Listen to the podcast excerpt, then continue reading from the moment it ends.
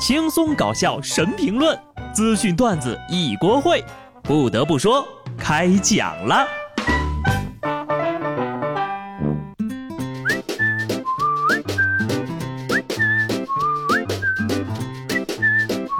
Hello，听众朋友们，大家好，这里是有趣的。不得不说，我是机智的小布。原来呀，我不是很理解为什么上五天班才能休息两天，但自从布嫂生了孩子之后，我就懂了。那周末带两天孩子，最起码也要上五天班才能缓过劲儿来呀。下面要说的这些人呢，要是实在闲的没事干，不如呀来帮我看看孩子吧。网传一段视频显示，某选秀节目的粉丝用来打头的酸奶被大量倒掉。不但今年如此，每年都是这样浪费的。先给不看综艺的人科普一下饭圈的这种打头方式。综艺呢和商家合作，把投给艺人的票制作成二维码，贴在瓶盖里面。为了给艺人投票呢，全国各地的粉丝会把钱统一打给粉丝团里组织投票的人，让他们去批发酸奶，然后呢统一投票。由于数量太大了，而这些奶又需要开封才能投票。这就导致了开了封容易坏，没法长途运输，最终呢，喝不完的奶就只能处理掉了。粉丝追星为什么会如此的疯狂？又是谁在粉丝疯狂的行动中获利呢？专家分析认为，粉丝为偶像打头、固然倒奶的行为，与当前选秀节目当中的资本运营密不可分。其中呀，制定的投票机制需要粉丝花钱，利益一部分流向平台，一部分流向广告商。如果要管控这种疯狂的行为，源头上呀就要对选秀节目管控。可能有人就会说了：“哎呀，又不是什么好牛奶，喝了也贼难喝，有什么可惜的呢？”不是牛奶又怎么了？这依然是非常恶劣的浪费行为。很多地方的孩子连喝水都困难，就为了给艺人打头，他们成箱成箱的浪费。生产商和制作组知道吗？肯定是知道的，但是他们完全不会考虑浪费的问题。毕竟利益至上。不过呢，这回出这个事儿啊，可不止道个歉这么简单了。因为这种浪费的行为已经涉嫌违法了。理性追星更要理性造星。有些个粉丝呀，要是真的闲的没事干，找个工地上班吧。不得不说，有些人真的就是因为太闲了，就喜欢没事找事儿。江苏南通一男子呢，当街被狗撕咬。街道办工作人员接受采访的时候表示，男子醉酒之后逗关在笼子里的狗，狗冲出了笼子咬了他，还好这人没什么大碍，已经送医救治了。前两天呢，我还真看见这个视频了。一开始呀，我以为是哪个铲屎官没有牵狗绳，结果呢，居然是这个人喝多了，自己跑去逗关在笼子里的狗。更重要的是，这狗当时还是被链子拴着的。打开了狗笼子，解开了拴狗绳，准备和狗一较高下，却不想呢被狗扑倒在地。这一局是人类输了。咋了？你觉得它还会惯着你呀？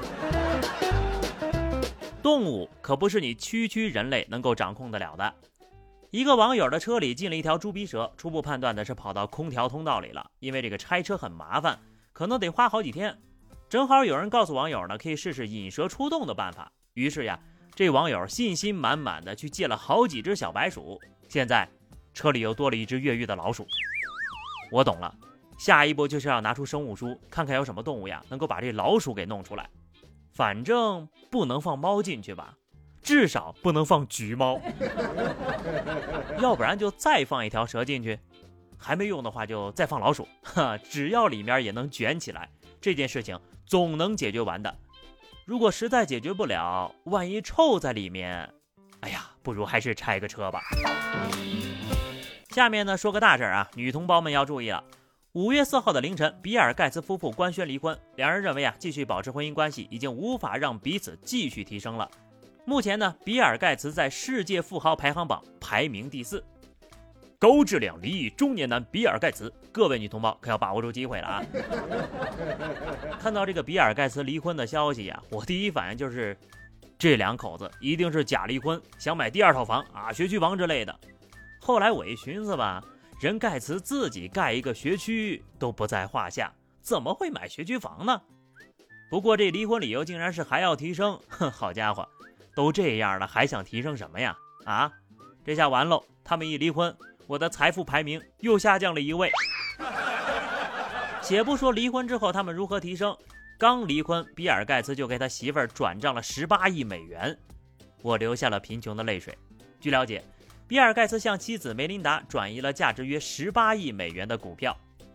不瞒大家说呀，我只有上坟的时候才见过这么多钱。那么问题来了，这值多少个爽啊？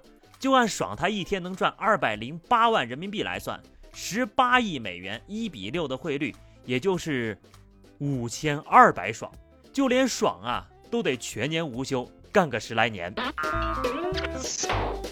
爱情和金钱，人呢总要图一样，但现在呀，钱比真爱还难赚，又有一条致富的道路被堵上了。阿联酋迪拜警方发布消息，迪拜禁止任何乞讨的行为，任何在阿联酋乞讨的人将被处以五千迪拉姆（约人民币八千八百块）的罚款，并处以三个月以下的徒刑。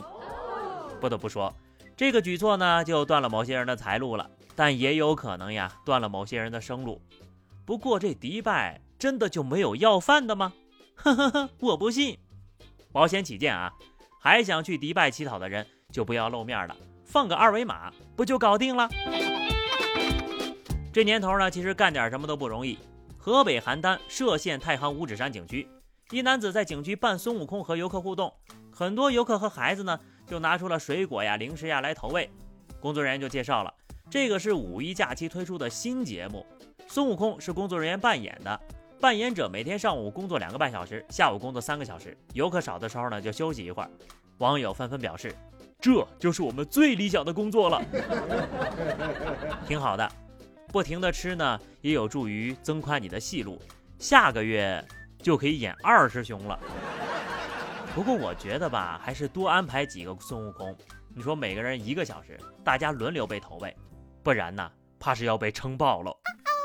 要不还是写个请勿投喂吧，不然就这个洞吧，还挺费孙悟空的。呵 呵主要呢也是吃的太普通了，老是香蕉呀、苹果呀，是吧？你要是搞点其他的水果，有时候再来个辣条，吃点烧烤串串，嗦两口羊肉粉，喝杯奶茶，那就完美了。在这儿呢，也希望好心的游客们给大师兄偶尔换换口味儿。